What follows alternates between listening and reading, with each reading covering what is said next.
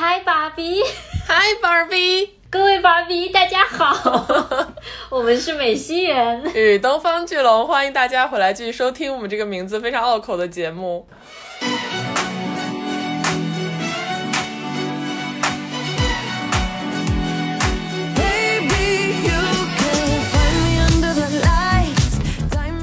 然后这一点是为什么击中我的一个原因，就是这个形式这么简单的内容的形式，我们居然等了这么久。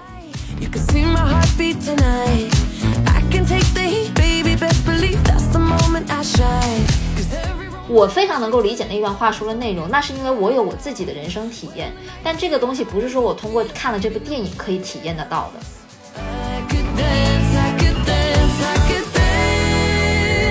Watch me。就是 Barbie 会留下浓墨重彩的一笔，但我也期待着时代的演变能够发展到 Barbie 大电影不再先锋的那一天。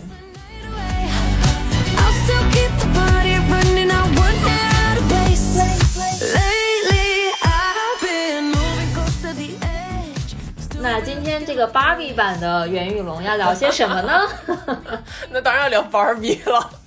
如果我们今天这样开头，但是今天不聊 Barbie，就显得我们俩很愚蠢。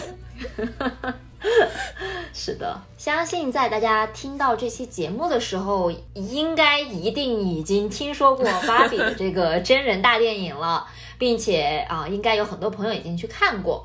所以呢，我们叫什么剧透预警就先放在这里。本期节目会涉及全剧透，所以没有看过的朋友呢，可以先去把这个电影给收看了，然后再来听我们的节目。或者你要是不介意剧透的话，也欢迎继续收听我们接下来的内容。没错，没错。那我们还是从这个我们自己看完的观影体验或者是观影感受开始聊起吧。你先吧，毕竟你看了两遍。哦，对。哦，你说的非常在点子上，而且我是大陆上映第一天就去看了。因为当时排片非常少嘛，这个也是芭比上映了之后非常大家在热议的一个话题，就是它为什么排片这么少？它在大陆的排片首映当天应该只有百分之二左右。而给你一个大概的对比，就是小美人鱼上映的时候，至少还有百分之九呢，很难相信。就是百分之二的意思是说，很多影片它根本就没排，然后排了的影片可能只有一到两场，甚至场次还是什么早上九点、十点这种，就是很难选到合适的场次。然后我们当时是找到了一个非常幸运的傍晚六点的场次，那个场次是满座，嗯。所有的位置都坐满了人，而且百分之九十五的观众都是女孩子，而且那个观影应该是不开玩笑讲，近三年来我去电影院看电影 观影体验最好的一次。嗯，因为你想到可能第一天愿意去看的人都是对这个感兴趣嘛。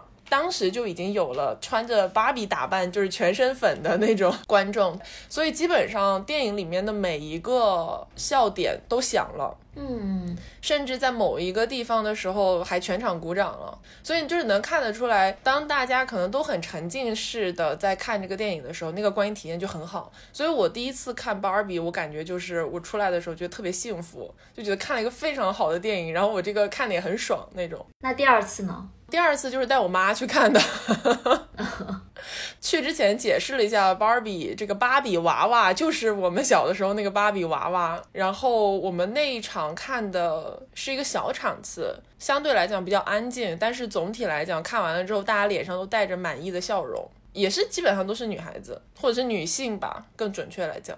呃，然后我妈妈看完了之后的反馈就是哇，真不错，所以就还挺好的。哇哦，对，所以你的感觉怎么样？因为你在纽约嘛，那个氛围，包括它的营销那种铺天盖地的感受，肯定是很不一样的。因为大陆就它没怎么做营销，就是铺地广啊什么就没有。我觉得你说这个很在点，就是我被这个电影营销到已经就是好几个月了。哦，这样吗？真的，真的，我几个月前就有那种，就朋友之间会开始传，你知道做芭比的那个海报，就是有一个自定义的一个网站，你可以传一张照片上去，然后给你做一个芭比的海报。就是在很早的时候，我就给 小奥做了一个芭比的海报，这样吗？哎，那个海报不就是我们今天这个封面的海报吗？没错啦，对的，就是有点仪式感嘛。对，然后呃，我觉得我的体验跟你还蛮不一样的，因为我走入电影院的时候是抱有极高的期待，因为所有人，不管是国内的还是国外的，身边的朋友，还是说网上的媒体，都是一致的好评对这个电影，并且就是把它夸得天花乱坠。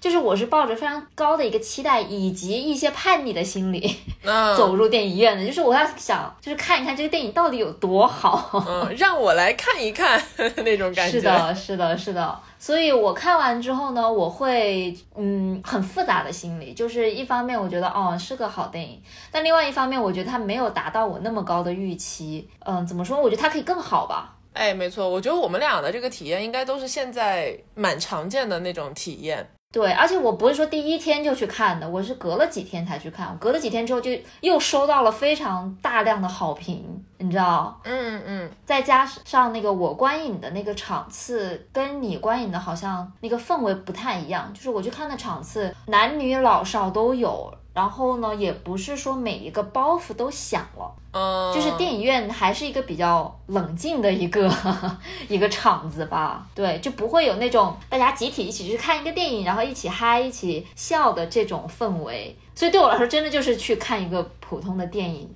对，我觉得这个真的会差别很大，因为如果包袱响了，大家都笑，你就会笑得很大声，就你会有一种跟这个电影的那个呼吸节奏被带进去了那种感觉。是的，所以呢，本期大概大家已经能够猜想得到，我们会有一些又阳又异的部分，讨论讨论 讨论讨论。嗯，是的。OK，那我们就直接进入电影本身。好呀，我觉得可以先从整个电影的设定，或者是说它的美术开始聊起，因为这个地方是我觉得还做的蛮好的一个点。就是它的整个世界的场景设定，以及演员本身，他们扮演出了这种玩具的感觉，这个我觉得还蛮了不起的。哎，是的，我大概进入电影院的第五分钟，我就已经决定我要爱上这部电影了，就是因为它的那个 Barbie Land，就是这个芭比乐园，它出现的时候，Margot 扮演的这个 Barbie，这个经典款式的 Barbie，它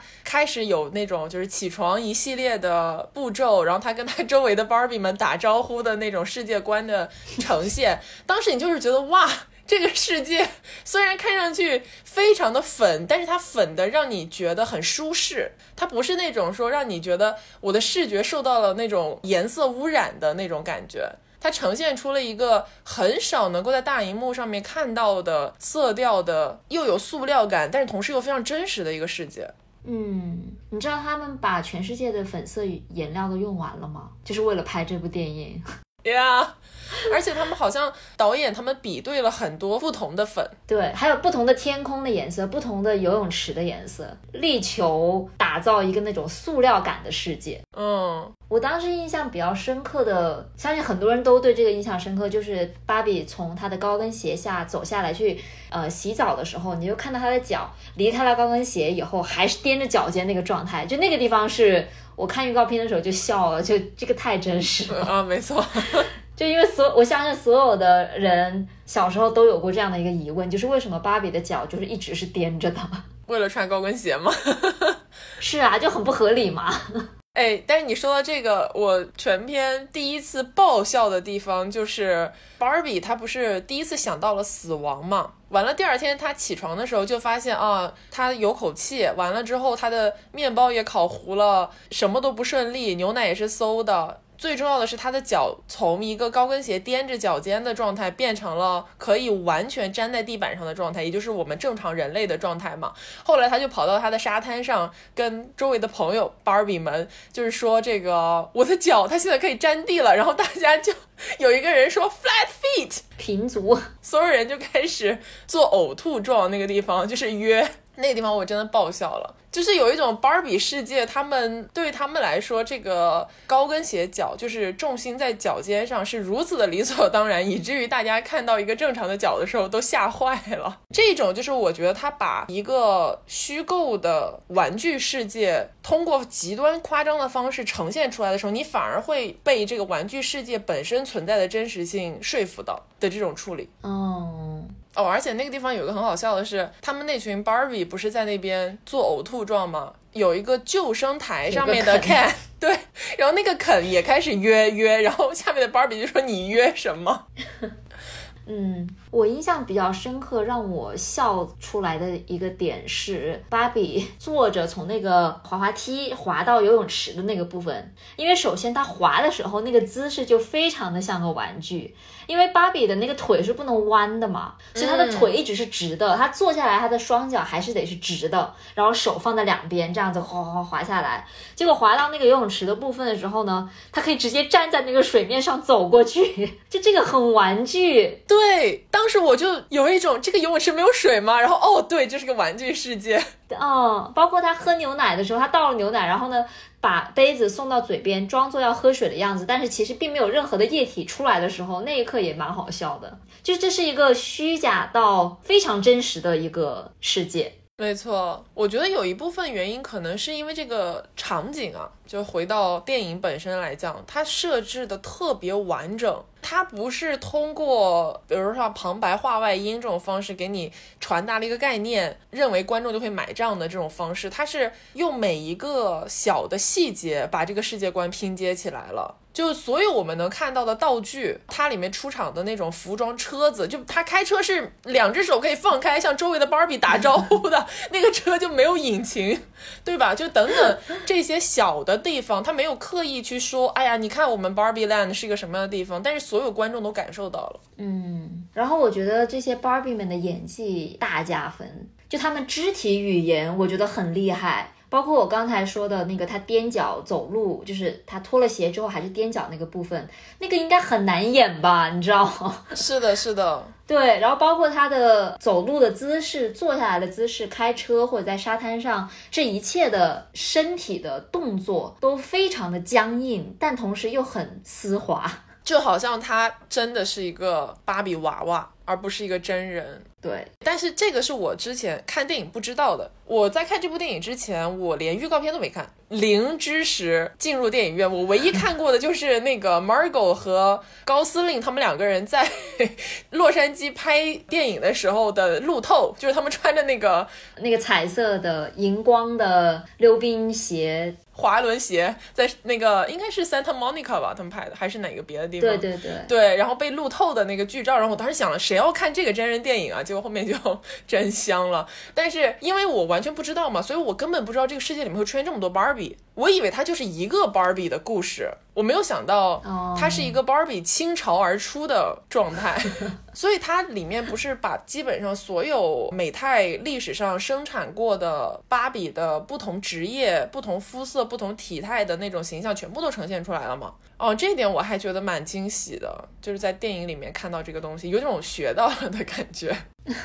所以你小时候有玩芭比吗？我有，但是我玩的只有经典款，就我只知道这个很经典的白人金发女性形象，而且我以为玩芭比就是给她换衣服。哦，对，然后这个换衣服甚至是跟职业没有关系的，只是让她漂亮，就那种感觉，就是打扮她。这个样子，但是后面看了这个电影，包括后面去看了一些资料，才发现，就是其实我有很大的误解。但是你，我觉得这个点就很有意思了，就是芭比她从诞生之初就充满了矛盾性。嗯，是的，对，因为就像你说的，我小时候对芭比的理解也只是停留在，OK，它是一个过家家的一个玩偶，然后给它换衣服的所有的目的都是为了好看而已。但是后来因为这个电影去了解了一下芭比的诞生故事之后，才发现比这个要更加的复杂一些。就是创作芭比的这个人呢，她是个犹太的女性，叫做 Ruth Handler。她一开始是跟她老公开公司，是做一个别的业务，反正跟这个玩具是没有关系的。嗯，然后这个露露丝呢，她就发现自己的女儿非常喜欢给纸片的娃娃换装，就想给她画不同的这个服装，而且她的换装的这个目的是为了让她就是能有不同的职业感。但是在那个时候，大部分的给女孩子，应该说所有的给女孩子玩的玩具。呃，玩的这种玩偶全部都是婴儿的形态，因为给他们玩玩具的一个目的就是让他们培养自己的这个母性职能，就是锻炼一下自己从小就开始养小孩的这这样的一个 一个经历吧。然后呢，这个时候呢，露丝就发现啊，其实这个市场是非常空缺的，就我们其实其实小孩是想要长大的嘛，然后他们想要去尝试不同的职业。所以他就把这个事情记在了心里。然后有一次呢，露丝跟他们就是全家一块去瑞士玩的时候，在欧洲他们发现了一个女性形象的玩偶。叫 Lily 什么的，然后这个玩偶呢，其实是一个成人玩具，简单来说，然后它经常是被用，主要是用于二战期间德国士兵拿它满足一些自己的欲望，所以这个叫做 Lily 的玩偶呢，它就是属于那种在南宁的标准下身材非常好的一种成年女性的形象。嗯，但是露丝看到之后就觉得这个娃娃跟她以前看到的给小孩子玩的娃娃都不一样，所以她就把这个就买了几个回来，并且把它当做原型，然后生产出了第一个芭比娃娃。那芭比这个名字呢，也是取自于她的女儿，她女儿的名字叫 Barbara。于是呢，呃，露丝就给这款娃娃取名叫做 Barbie，等于说你能看到，在这个 Barbie 诞生之初的这个缘由，就是有两层的这个含义了。一个呢是让小女孩知道说，他们可以通过这个娃娃去探索不同的职业方向，就不一定非要做家庭主妇，不一定非要去养育小孩。但是另外一方面，它的原型是取自一个成人玩具的，是充满了男龄的这种形象。所以我觉得这个还蛮有意思的，然后这个东西你把它放在这个电影里面也还挺成立的，因为这个电影里面芭比就是这个经典款芭比，金发碧眼的这位芭比，她就是一方面呢，你看着她的身材，她的这个外貌这么的姣好，是一定程度上影响了非常多小女孩对于女性的幻想或者说设想吧，并且呢，不给他们加了一个非常沉重的美的标准。但是呢，与此同时，他在这个电影里面又呈现出了一种你知道要自由、要独立的这样的一个形象，所以我觉得就是挺矛盾的吧。哎，对。我觉得这个是这部电影的呈现过程中很有趣的一个点，不管从哪个层面上来说，因为考虑到这部电影是美泰出品的，它其实是有一点在官方的去回应芭比发展历史过程当中的这些争议，尤其是借由芭比来到了真实人类世界之后，遇到那个小女孩，她叫 Sasha，对吧？对，很毒舌的小女孩 Sasha，当时不是当着她的面说她要 crush 芭比吗？就他要摧毁芭比的信念嘛？他当时说了一句很重要的话，就是你完全的影响了我们女性对于自己身材的看法，然后你让整个女权运动倒退了五十年。对对对，你就是个法西斯。是的，是的，就这个其实是一个，就是官方借由剧中人物的口说出了大众对于芭比的一些批评嘛。然后在这个的同时，它又像我们刚刚讲到的，呈现了这么多不同的职业的 Barbie，甚至是以一种非常具有可能性的方式呈现，就是在这个 Barbie Land 里面，Barbie can do everything，对吧？就这种感觉，它就是有一点，与其说是回避讨论它过去历史发展的一些争议，它把这些东西都摊开在你的面前，然后说，好，现在让我们一一来破解这些，或者说解构这些大家的对我们的一些看法。是的，所以，但是与此同时，这也是让我觉得非常不安的一个地方。就整个电影给我的感觉，都都是充满了矛盾性的。就拿这个美泰他拍电影这个事情来说，OK，他的确拍了这样的一部电影，然后这个电影他也取得了一定的成功，并且很多人都非常喜欢他，认为他开启了女性主义的一个讨论，并且是可以说它是一个非常基础款的入门级的这个女性主义教科书。没错。在电影里面，他也对自己，就是美泰公司自己进行了一些自嘲和这个解构，这些都没有问题。但是归根结底，这还是一个商业电影，这还是为了美泰去拍摄的。美泰这个营销做了这么多，做做的这么好，它的最终目的到底是什么呢？不只是卖电影，它是要卖这个 IP，它是要拯救这个已经濒临死亡、濒临就是被人家骂到不行的这样的一个芭比的 IP。因为芭比就是上个世纪的时候是很红的嘛。但是到了这个世纪，其实已经没有什么人在买芭比，也没有什么人会买。就有做过一个调查，说，呃，现在的很多的母亲已经不会再把芭比买来送给自己的小孩了，因为她觉得这个是对小女孩来说是个非常不好的一种引导。就等于说，现在已经没有人 care 芭比了。在这样的一个时间点，美泰拍出了这样一部 IP 超级大电影，完全逆转了芭比的口碑。是的，而且我之前看到了一个说法是讲美泰应该在这一年上调了 Barbie 的售价，就他们已经看到了在这个电影它的商业潜质。对播出了之后，一定会有大量的人重新回头去购入 Barbie，就这个玩具本身，对，所以他就已经提前做好了这个呃商业版图的规划。而且它成功了呀！现在你的确能够看到，已经有很多人在网上说啊，我要重新玩芭比，就是它让我突然间对这个东西又产生了兴趣，或者是就开始卖很多粉红色的东西，各种各样的周边。芭比的周边可贵了呢。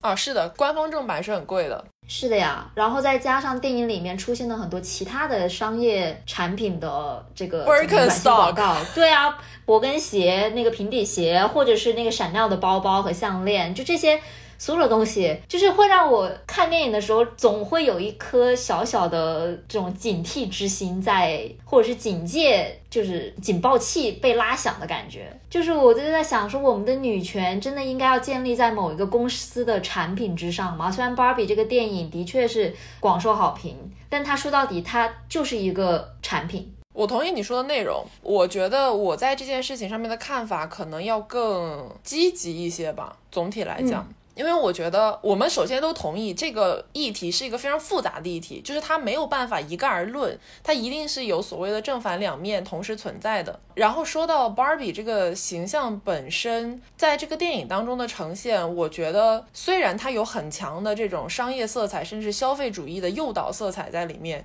但是最终很多人走出电影院的时候，一定是带着一个信念，就是 Barbie 它代表了一些女性非常友好的、非常甚至可以说理想主义的这种特质和可能性。然后这个东西，我觉得是因为它作为一个超级主流的商业大电影，在全球范围内可以感染到很多人的，而且就像是呃很多人讨论说关于它足不足够女权这个事情，大家都会说这个东西可能对于一些尤其是打引号说我们已经觉醒的女性来讲，是一个非常基础的一些概念的传达。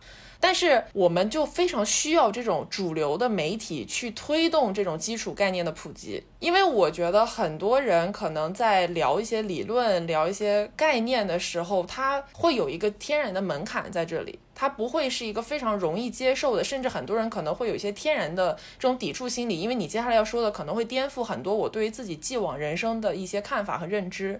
但是通过 Barbie 这种很娱乐化的呈现之后，很多人很自然的能够接受这个观念，或者说很自然的能够跟这个电影当中某一些阶段所传达出来的价值观产生共鸣。然后我觉得这种很普及化的概念的传播是很有益处的。在第一个点来讲，第二个点来讲，就是这个是我朋友说的一个例子，因为他是一个很喜欢 Barbie 的人，跟我们不一样，他是那种从小就很喜欢 Barbie，然后在成长的过程中也看了很多 Barbie 的那个动画电影，还有一些动画剧集，甚至还会买购入正版 Barbie 周边 的那种类型，所以呢。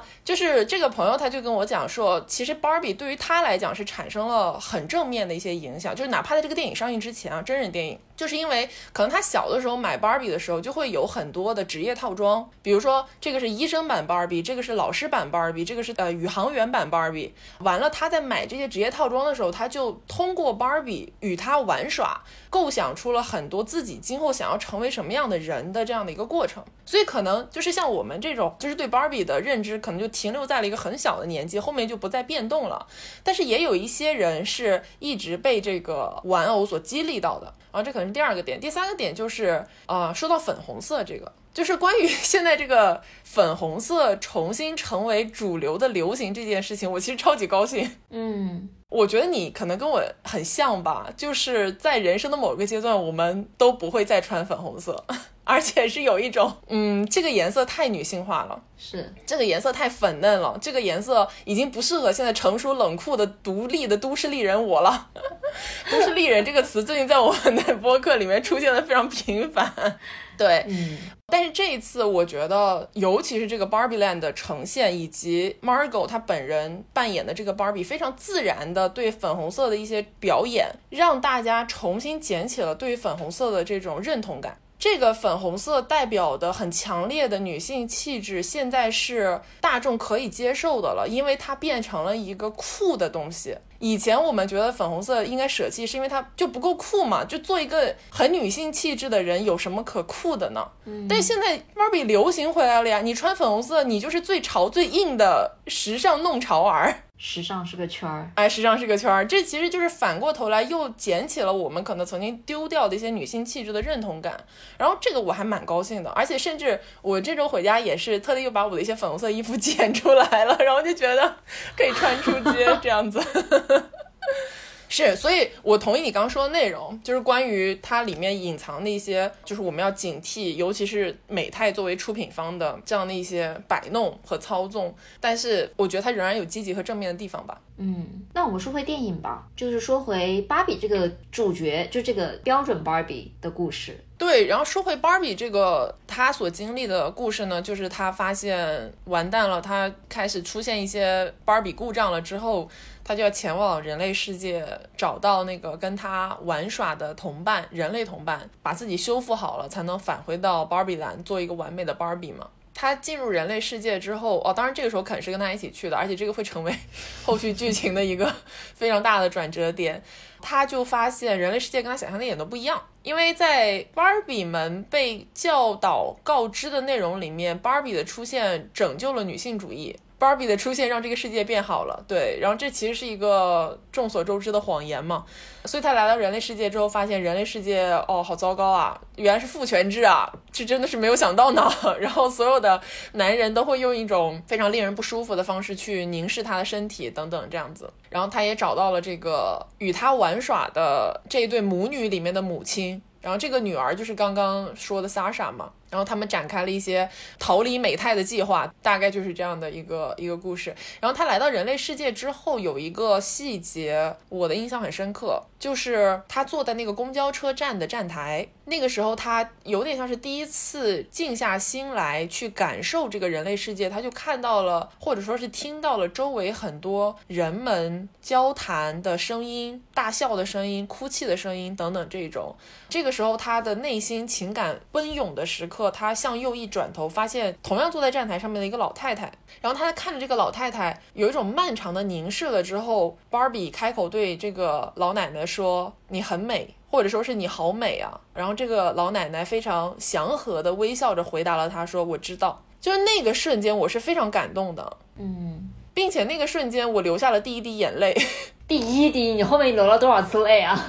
我后面又流了两次眼泪。哇哦！哦，就是我说我第一次看芭比时候，真的非常沉浸的在看嘛。嗯，那个瞬间，在我流泪的时候，我甚至都不知道自己为什么流泪了，就是一种很强的感情，以一种很静默的方式猛地冲击到我了。而且这个话其实就是说很简短，它也没有什么铺陈。但是他镜头使用的方式，他拍摄的方式，这两位演员表演的方式非常的打动人，而且这个我后面跟另外一位朋友讨论到这一幕的时候，另那位朋友也在这个瞬间流泪了。By the way，他就说这个是这个导演片的导演 Greta 格雷塔。他据理力争向华纳嗯保留下来的片段，因为华纳要求他删掉这个片段，说这个片段跟剧情有啥意义啊？你前后就是没有他也能成成立。但是格雷塔的反馈是，如果没有这个片段，我就不知道自己为什么要拍芭比了。这个场景就是芭比的核心场景。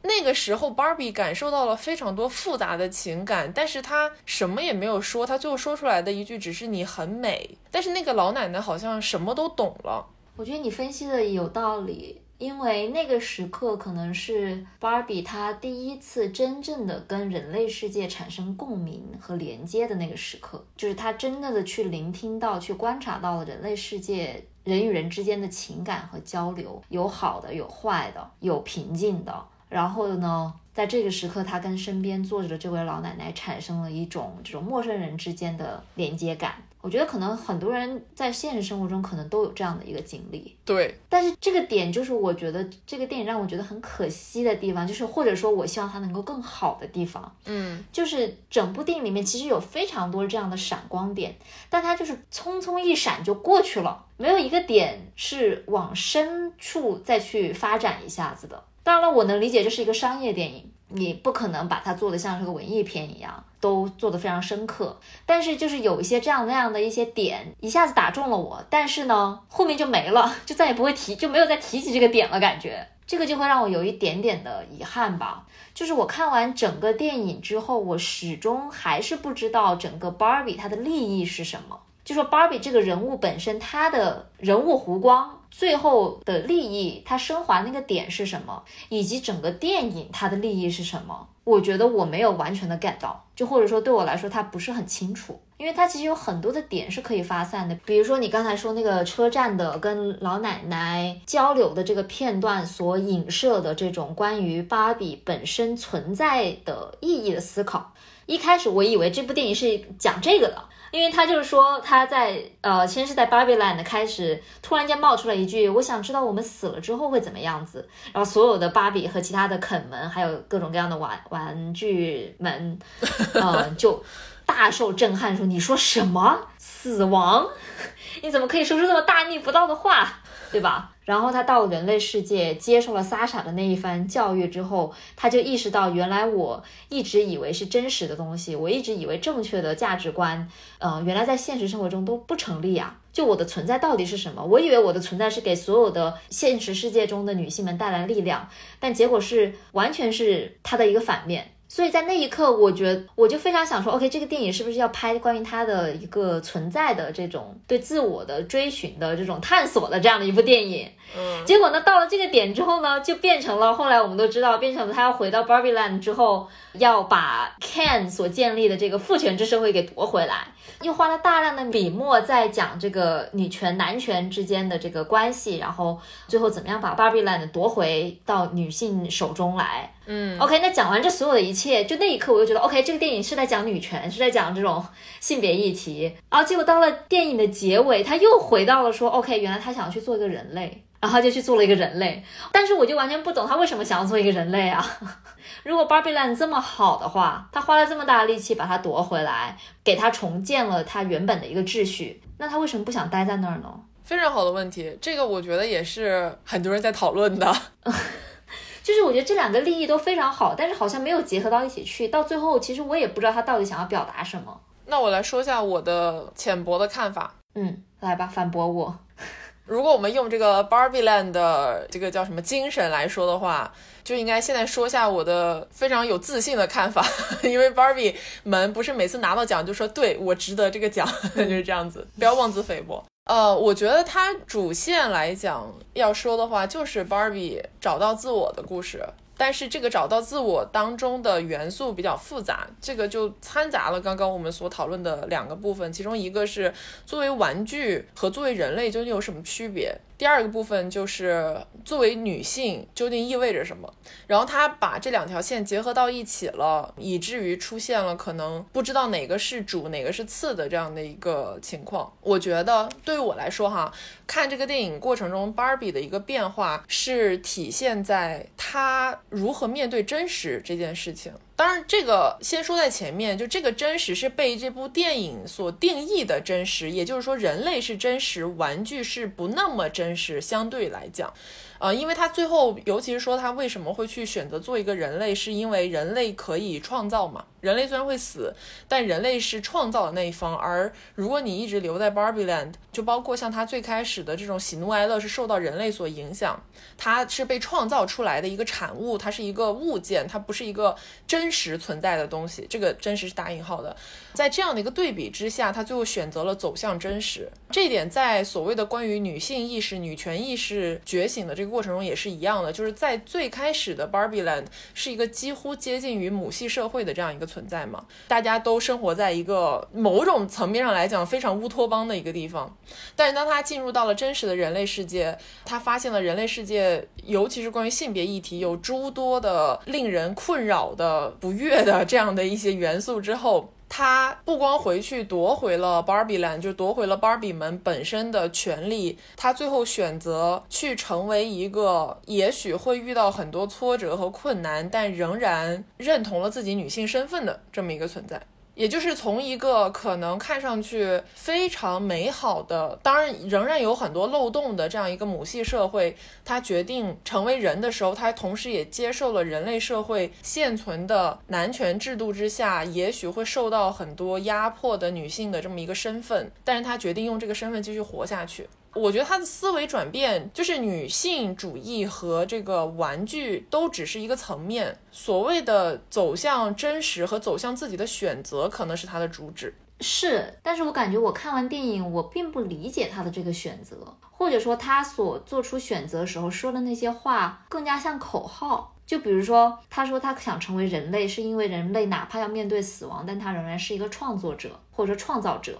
但是在电影前面好像也没有特别多的呈现，就是他是怎么样意识到作为创造者对他来说这么重要，我没有看到这个部分。我觉得比起说是创造者，不如说是有选择的权利吧。我觉得他作为一个玩具来讲，他是完全被动的嘛。他在最后的那个结局的地方选择说我要离开 Barbie Land 的一个原因是他不知道接下来要干什么了。嗯，就是他们不是夺回了 Barbie Land 之后，就是所有人都找到了自己的归宿嘛，然后所有人都很激情的要去做一些什么事情。但是对于他来讲，夺回这个原本属于自己的乐园之后，他接下来是回到一开头那种每天日复一日，今天也很快乐，昨天也很快乐，明天会更快乐的这种生活当中去吗？但这个时候他已经对这样的生活感觉到了一丝迷茫。因为他见过了所谓打引号的真实，嗯，就这个，你知道大家不是都知道这个电影致敬了很多的经典电影嘛？其中一部被致敬的就是我们之前聊过的《黑客帝国》，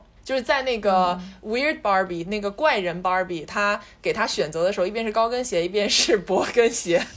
的那个瞬间就是《黑客帝国》里面的红蓝药丸嘛。其实我觉得这里的隐喻是一样的，你究竟是要清醒的，但是痛苦的做一个人类活下去，还是你要在一个完美的但也许没有那么真实的 Barbie Land 里面活下去？然后他选择走向了薄跟鞋，最终，因为一开始他没有选 薄跟鞋，他选了高跟鞋。是的，是的，High Heel，definitely High Heel。对，这里插播一个勃根鞋，现在的那个官网，它卖那个粉色芭比款。是啊，他就说这是电影同款，相当于。对，它下面写的那个口号叫做呃，Real World Comfort，真实世界版本的舒适 那种感觉。对，但是我觉得它始终是一个关于真实的讨论。然后是关于芭比如何拥有真正的选择这件事情的讨论。那其实更加笼统一点来讲，就是芭比找到自我的故事，传统的一个英雄故事的走向嘛。不过我觉得这里我们可以聊一下，就是关于这个片子里面中间占比特别大的一个父权制的部分。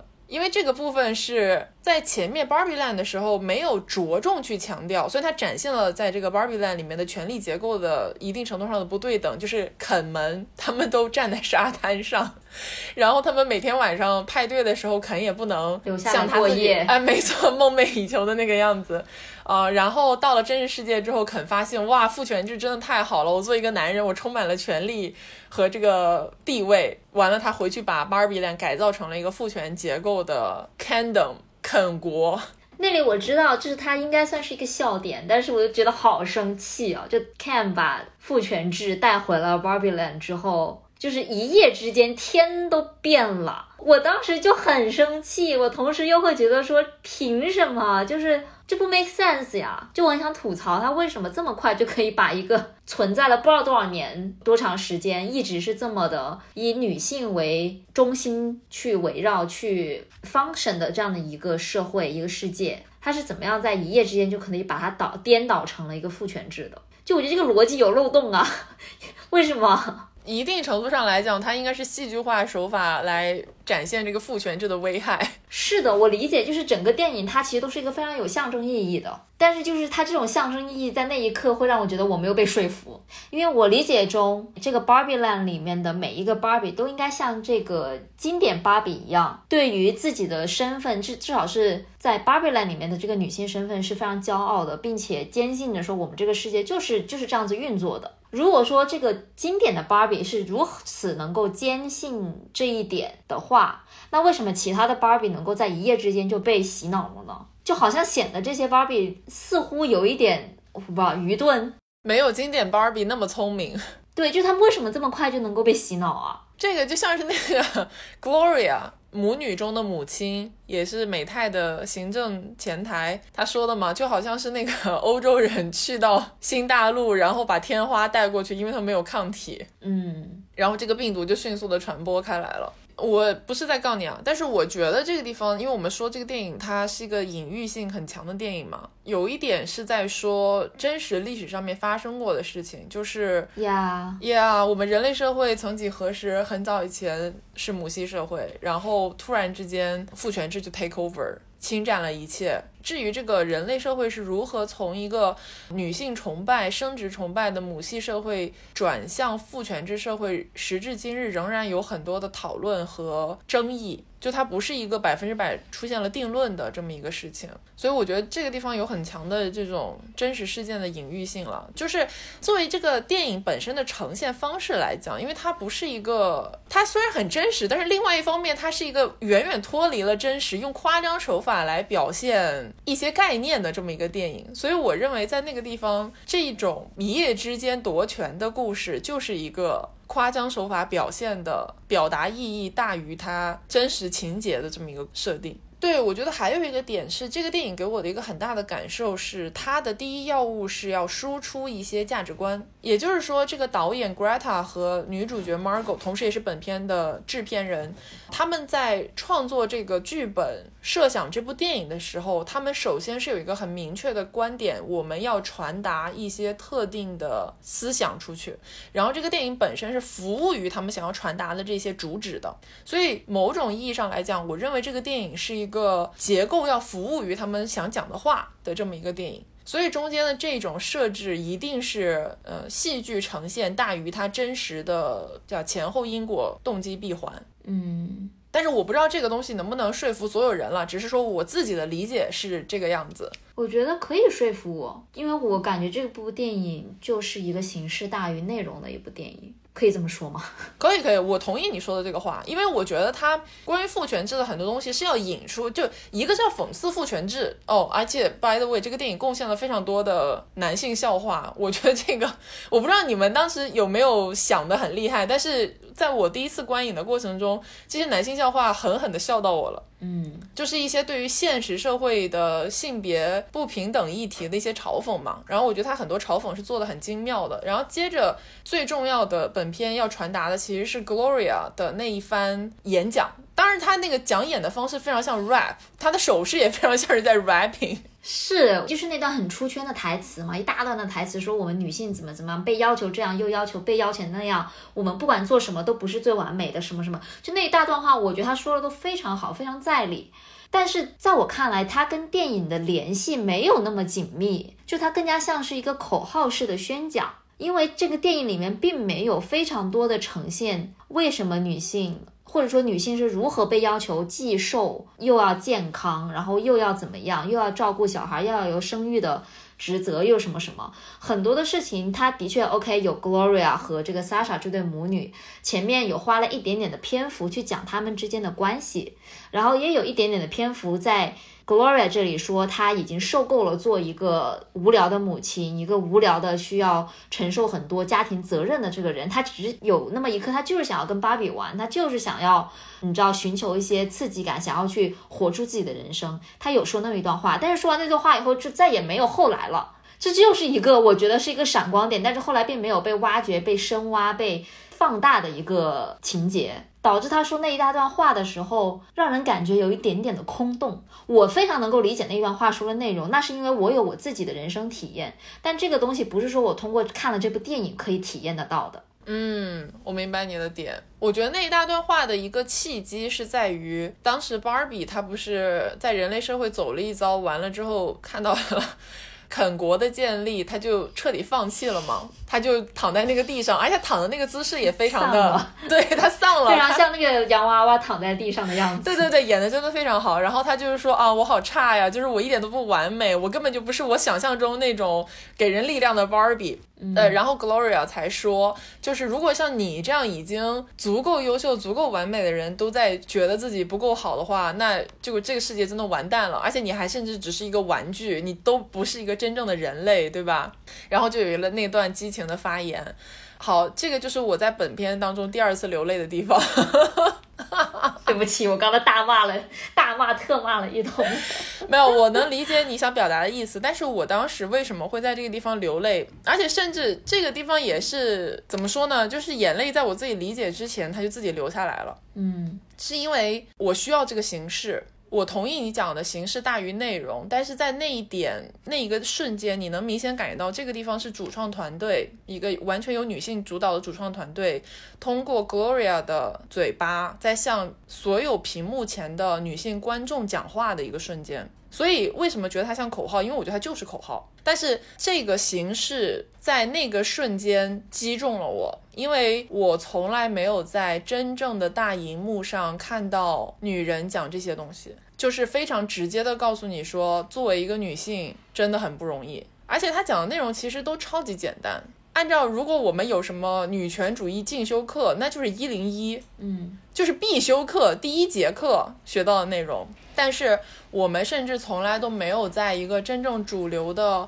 媒体平台上面看到必修课一零一的内容，然后这个对于我来讲是第一次。嗯，当然过去有很多很好的女权主义、女性主义的电影，但是他们要不然是相对来讲仍然比较小众，要不然就是他没有办法像 Barbie 这样做到一个如此广泛的这种传播。受到如此多元化的观众的一个观赏的这么一个过程，但是那一个瞬间，你就有一种我居然到二零二三年第一次在大荧幕上面听到有人说这个东西，然后他讲的就是你我他真实世界当中所面临的困境，然后这一点是为什么击中我的一个原因，就是这个形式这么简单的内容的形式，我们居然等了这么久。嗯，甚至你联想到 Greta 和 Margot 他们俩接受采访的时候，就是说他们写这个本子嘛，交给华纳和美泰去审的时候，中间遇到了非常多的阻力。我们从这个电影最终的呈现来看，其实大家都可以拍着胸脯说，这并不是一个非常激进的电影。甚至有些人在批评它过于温和，它很多想讲的东西，应该被发散的东西都没有进入更加深刻的挖掘的阶段。但是就是这么温和的一个内容，甚至是在以这两位女性为主导的这种创作团队的据理力争、无穷无尽的 battle 和使用了各种手段的那种，他们讨论到说如何去跟高层 battle 的一些方式之后，我们才能在大荧幕上面看到的，就是形式仍然能够打动我吧，那种感觉可以理解。而且扮演 Gloria 的那个女演员，你看过《丑女贝蒂》吗？没有，我看到好多人说她是演丑女贝蒂的。对对对对对，她演的也非常好，在这个电影里面，对她那个很激情 rap 的部分，我当时心里想给她给她上个 beat，来个 DJ。要不来说一下 Cam 吧？哦，I'm Canaf。哎，对他那个卫衣真的设计的很妙。是的，我觉得啊，我个人的感受是。肯这个人物的人物弧光，甚至都比芭比要更加的丰满。我觉得肯这个人物真的是下了功夫的，而且是所有批评这个电影的男人，你们看一看，就是肯这个角色其实有很多戏份。对啊，而且他甚至有很强的成长线。我在我的观点来讲，我觉得肯的戏份都有点太多了。嗯，是，我觉得肯可能他身上承载的意义有两个。第一个是他作为一个以前没有接触过父权制的男性，到了真实世界之后，发现原来自己可以在父权制的社会当中这么的如鱼得水，这么的受人尊敬。于是呢，他就很快的把父权制带回了 Barryland，然后呢，建立了肯之国度，对吧？嗯，所以他身上一部分所承载的是对于有毒的男性气概的一些嘲讽。比如说要骑马啦，然后要装叉啦，要穿那大衣啊，要露六块腹肌，然后要装作自己一点都不 care 这个 Barbie 给他的示爱，但是他明明就是跑到那个关上门，跑到房间后面去大叫了一声，然后再出来说哦怎么了，Barbie？而且他还要秀他的肱二头肌，哦对，还要秀他的肱二头肌，他身上所承载了非常多这种男性的槽点，这个我觉得做的还挺好的。然后我觉得它身上另外一层含义呢，就是说，很多时候性别的权利的不对等，是不是说与生俱来的，或者说它是一个社会化的产物？嗯，因为 Ken 在没有进到真实社会之前，他在 Barbie Land 或者说 Ken 门在 Barbie Land 就是一个边缘的位置，就是一个配角的位置，就有点像是现实生活中女性的位置。不被重视，然后呢，对所有的事情都非常的敏感，然后小心翼翼。但是他敏感的同时呢，又会遭到对方的这个嫌弃。所以从很多角度来说，就觉得这个人物又好像能够让人共情。包括到后来的时候，就是到结局，Ken 发现自己哦，其实他真正想要的并不是说父权制这个制度本身，他想要的只不过是别人的关注，只不过是 Barbie 给他的一些爱而已。但是他最后呢，也意识到了，就是 Barbie 也告诉他说，你的存在不是说要依附于我的，就是你其实有你自己的人生要去过。然后在那样的情况下，Ken 就发出了你知道，就是 自我觉醒的怒吼，就是 This is Ken, I'm just Ken, I'm Ken off, I'm Ken off。所以你看，就是他身上的这个人物的发展和所承载的意义是非常的有逻辑，然后这个人物弧光也非常的丰满，有始有终的这样的一个人物。而且就是因为这样的人物刻画，会更加让我觉得 Barbie 就不够丰满，就是这个是让我遗憾的点。我懂，我懂。我可以说一个小插曲吗？我第二遍看的时候特别留意了一个细节，因为不都说是 Barbie and Ken 吗？嗯，哦，他们在那个洛杉矶被捕的时候，进警察局不是要举那个牌子吗？那个牌子第一个出现的是 Barbie，他那个牌子上写的是 Barbie。第二个出现的 Ken 的时候，它上面牌子写的是 and Ken。它永远是一个附属品。对，它永远是个 and Ken，就是它只是一个，仅仅只是肯。没有没有没有，说错了，就是他永远都是 Barbie 的那个肯，但是到了结尾，就电影结束的时候，他就变成了仅仅只是 Ken，就说明他是一个自己的独立的个体了。哎，对我觉得这个 He's just Ken 是一个非常妙的这种双关，因为这个 just 是的，是的，对，有很多理解的方式，随着文本的推进，是的，嗯，所以这个人物设置就还挺妙的。而且说句公道话，高司令演的很好，是，他是演的特别好，但是演的我真的 就很恼火，很恼火，然后我就觉得哇，要想远那种感觉。我懂，我懂。但我知道他是演的很好。是的，是的他如果演的不好，就不会有这么有说服力嘛。对，那这样的话，我觉得那个刘思慕演的也很好。哦，对，刘思慕演的也很好。而且我看了一个很好笑的是，刘思慕本人就他们不是有很多那种前期的推广宣发活动嘛？他做了一个直播连线，然后他在那个里面他说我不能剧透，但是我可以说这个 Barbie Land 里面两个很重要的肯，只有一个会后空翻哦，另外一个不会哦，但是我不会告诉你是谁不会后空翻哦，就是那种。就是肯之间的这个雄竞，无聊的一种攀比，对，就很好笑。而且，我觉得就是这些肯们，当然是以高司令和刘思慕所演的这两个肯为首，在肯国的发展过程中，他们所展现出来的那种。非常贴近真实生活中的那种男性，尤其是爱说教的男人，或者说一种如何显摆自己的学识等等这些细节都处理得很好。嗯，然后这些肯们其实都演得很好，我觉得。嗯，毕竟有的肯可能就只是在演自己吧。哇哦！哎，但是我我想说一个题外话的小插曲，就是我后面看了一些。做这个电影的 review 的视频，就是一些外网的博主，然后我发现了一个很有趣的现象，就是很多的男性的博主在做 Barbie 的 review 的时候，他们会说，哦，这个电影还不错，怎么怎么样，接着花大批量的篇幅来说高司令演的有多好，这个 Ken 有多么的优秀，高司令值得一个奥斯卡。在我看来，这个片子当然 Ken 他有很完整的人物弧光，但是其实。高司令的表演好，Margot 的表演也非常好。对，但是这些男性的 UP 主他们在做这些分析的时候，他们只会说高司令演的有多好。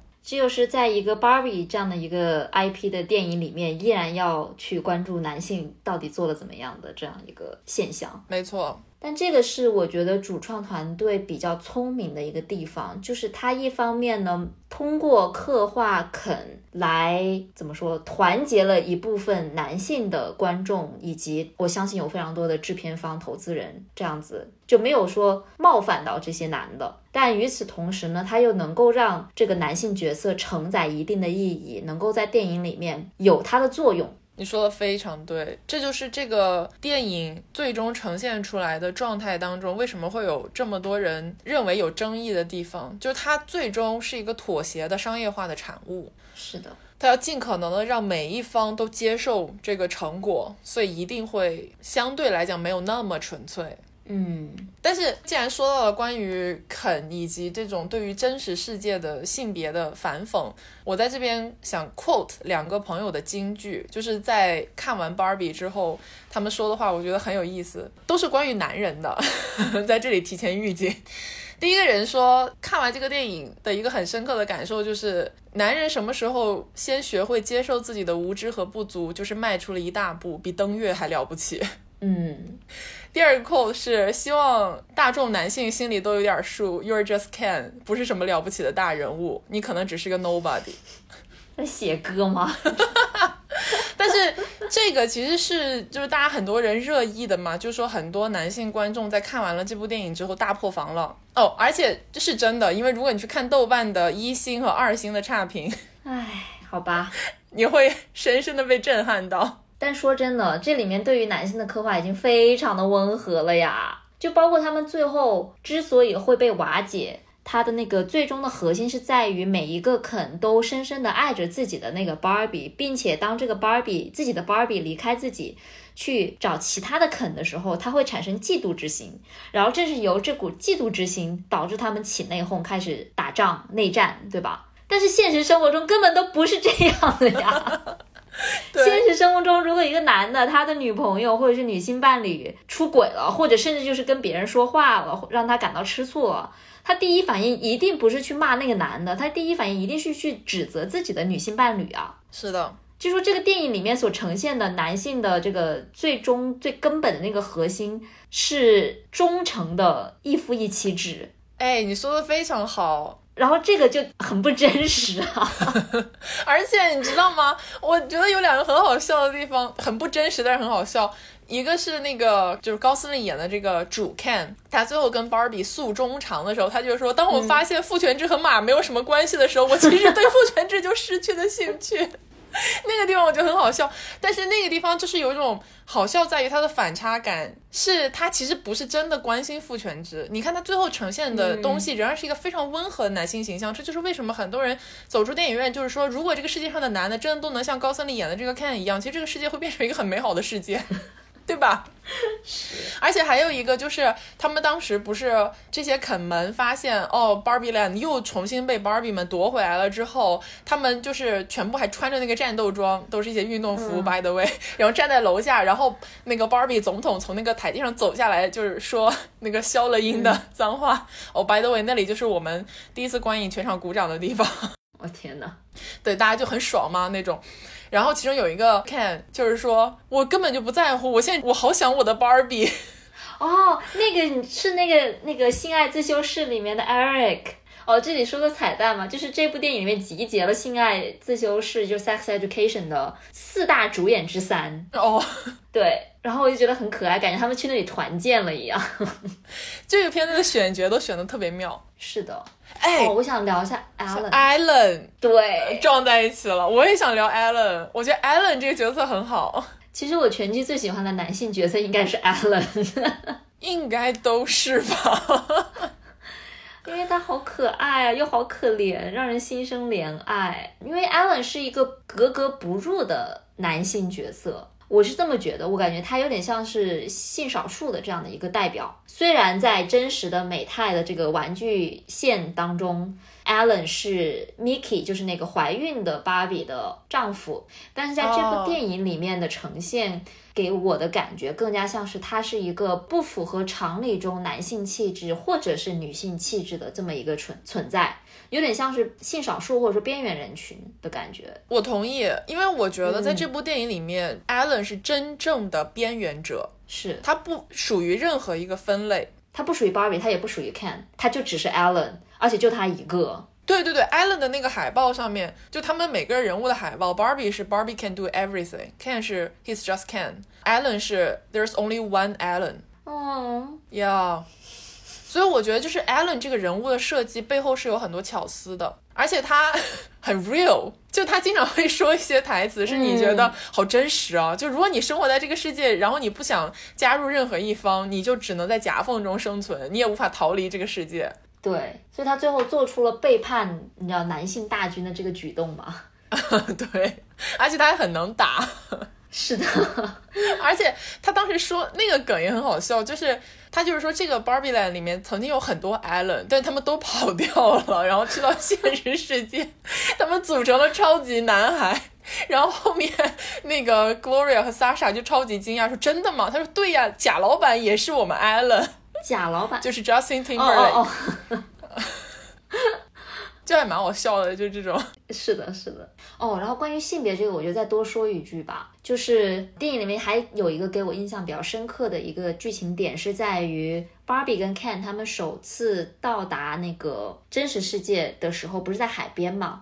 然后他们一到海滩就遇到了一些建筑工人，然后那些建筑工人就开始调戏 Barbie，就调戏她的身材啊，然后开一些很不得体的玩笑等等的。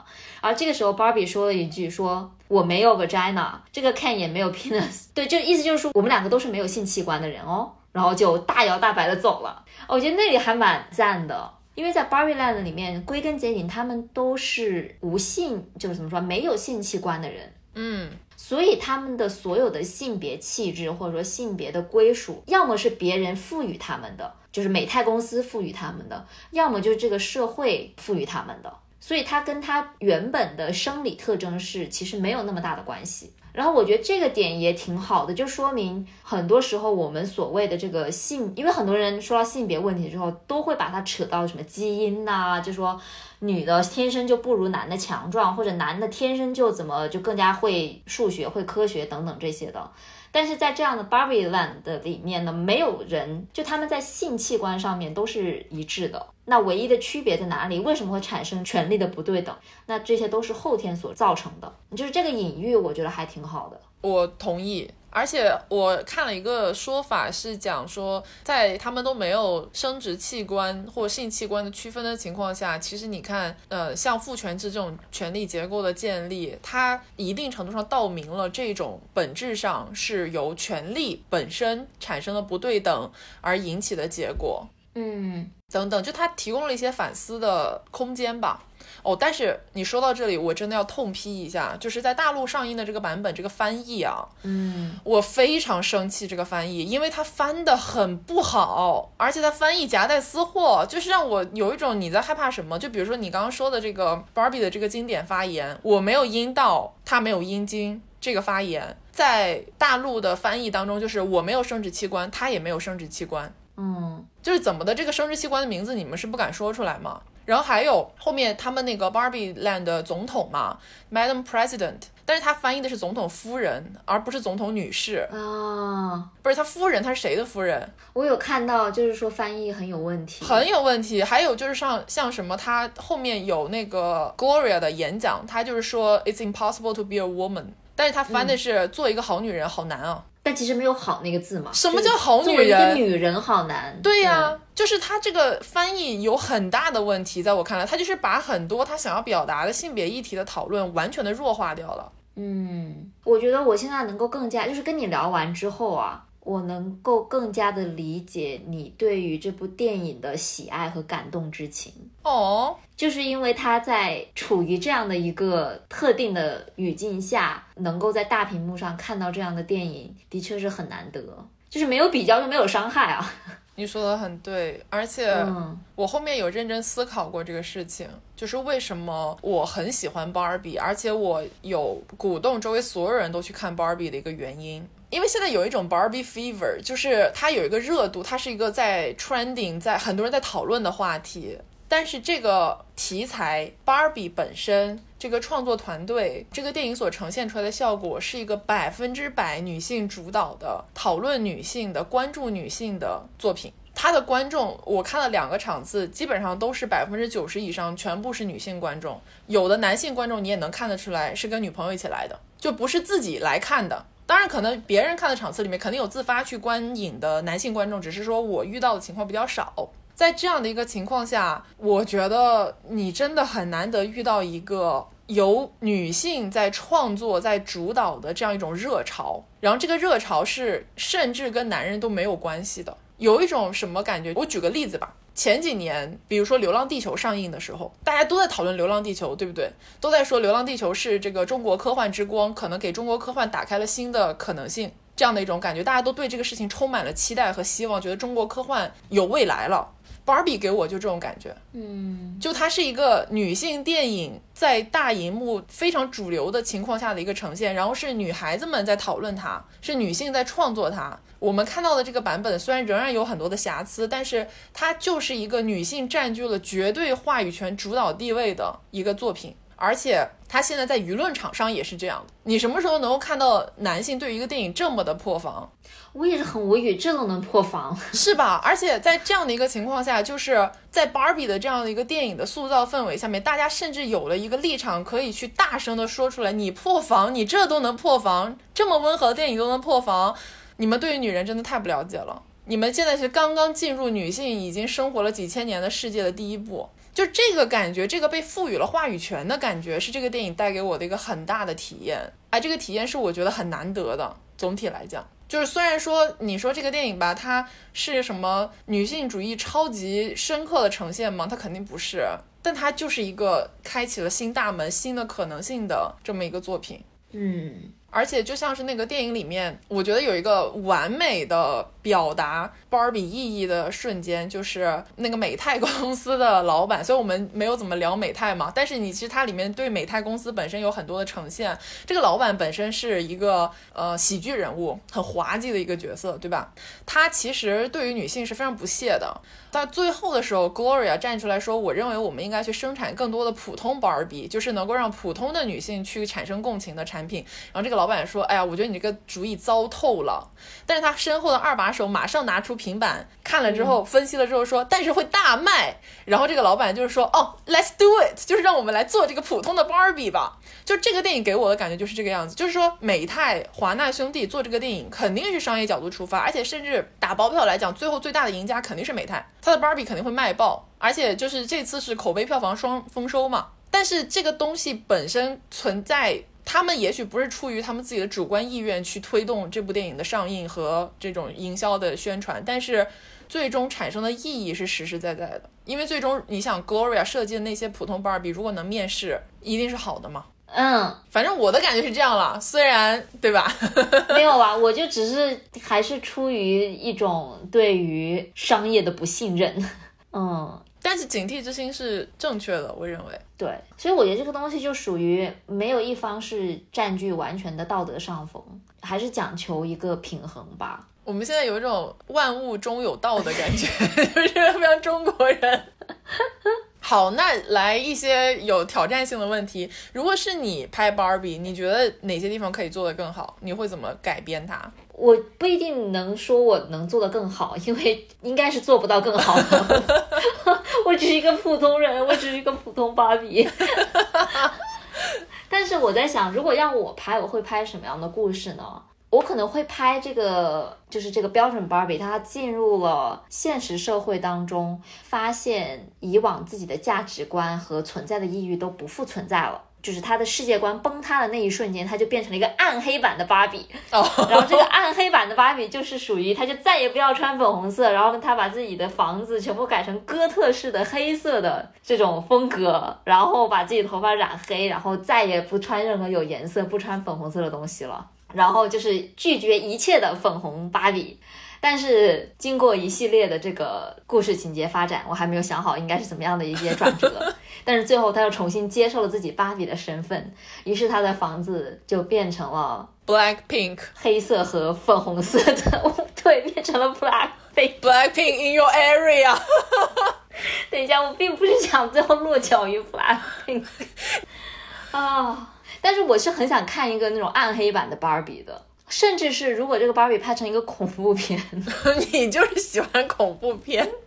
但是我希望这个恐怖片最后的落脚，或者说最后它的升华是一个可爱的结局。但是如果按照你这样说，Margot 来演这个芭比，就回到了 Harley Quinn 的那个状态。是啊，就是小丑依然很适合呀，对不对？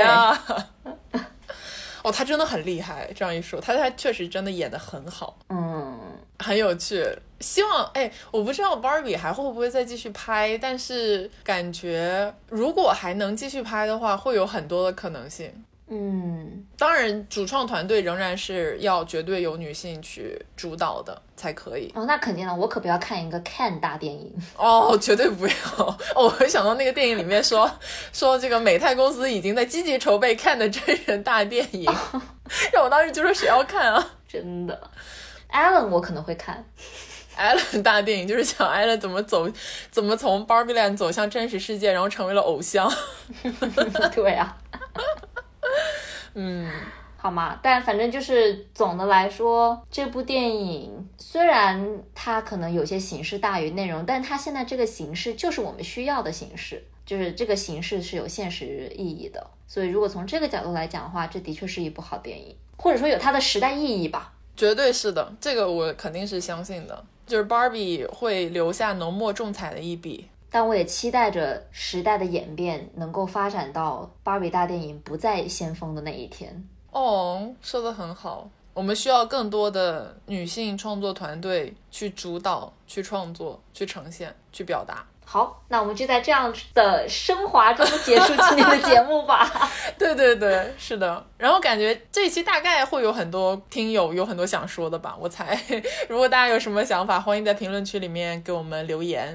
然后，如果想要加入我们的听友群来讨论的话呢，方法也很简单，就是在微信公众号“袁宇龙”后台回复“听友群”三个字，就可以获得加群小助手的二维码啦。我们现在已经开到第八个群了，这口音是怎么回事？如果大家想支持袁宇龙呢，可以在爱发电平台搜索袁宇龙，或者在我们的 show notes 里面猛戳那条链接，就可以为我们打赏点赞啦。大家的每一份支持都是我们继续创作的动力。那么小宇宙现在也开通了赞赏功能，也欢迎大家多多使用起来。那下周五呢，我们应该也许大概是会更新的，只是我们还没有想好更新什么内容。对，但是八月四号，希望大家多多期待一下。好的，我们到时候再见啦！谢谢大家今天的收听，祝你有一个愉快的、粉红的、泡泡的、美好的周末。嗯，拜拜，拜拜。And I'm bad like the Barbie. I'm a doll, but I still wanna party. Pink felt like I'm ready to bend. I'm a 10, so I pull in a Ken. Like Jazzy, Stacy, Nikki. All of the Barbies is pretty.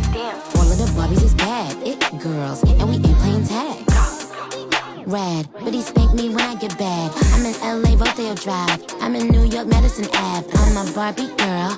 Pink Barbie dream house. The way can be killing shit. Got me yelling out like the scream house. Y- yelling out, we ain't selling out. We got money, but we ain't lending out. We got bars, but we ain't belling out. In that pink Ferrari, we pillin' out. I told Tay, bring the Bob Dylan out. The poop so cold, we just chillin' out. Baby, yelling, yelling out. Bitch, if you still in doubt. And I'm bad like the Barbie. I'm a doll, but I still wanna party. Pink felt like I'm ready to bend. I'm a 10, so I pull in a Ken. Like Jazzy, Stacy, Nikki. All of the Barbies is pretty. All of the Barbies is bad. It girls, and we ain't playing tag. Bobby ain't nothing to play about. He wanna play in a playhouse. The f- they gon' say now. I'm watching these bitches, I'm rubbing a stain out. Like I'm ready to bend. All the fake Barbies just wanna pretend. Like, hold on, let me go find me a pen. Look where it led. Now I'ma put it to bed. She a Barbie bitch with her Barbie click. I keep dragging her so she bald a bit. And I see the bread, I want all of it. And I want the green, so I all of it. And I throw it back so he losing it. And I give the box with no shoes in it. Yeah, I know the trick, so I got him brick. Yeah, they know who hit me and Barbie, bitch. And I'm bad like the Barbie. I'm a doll, but I still wanna party. Pink felt like I'm ready to bend. I'm a 10, so I pull in a Ken. Like Jazzy, Stacy, Nikki. All of the Barbies is pretty. All of the Barbies is bad, it girls, and we ain't playing tag.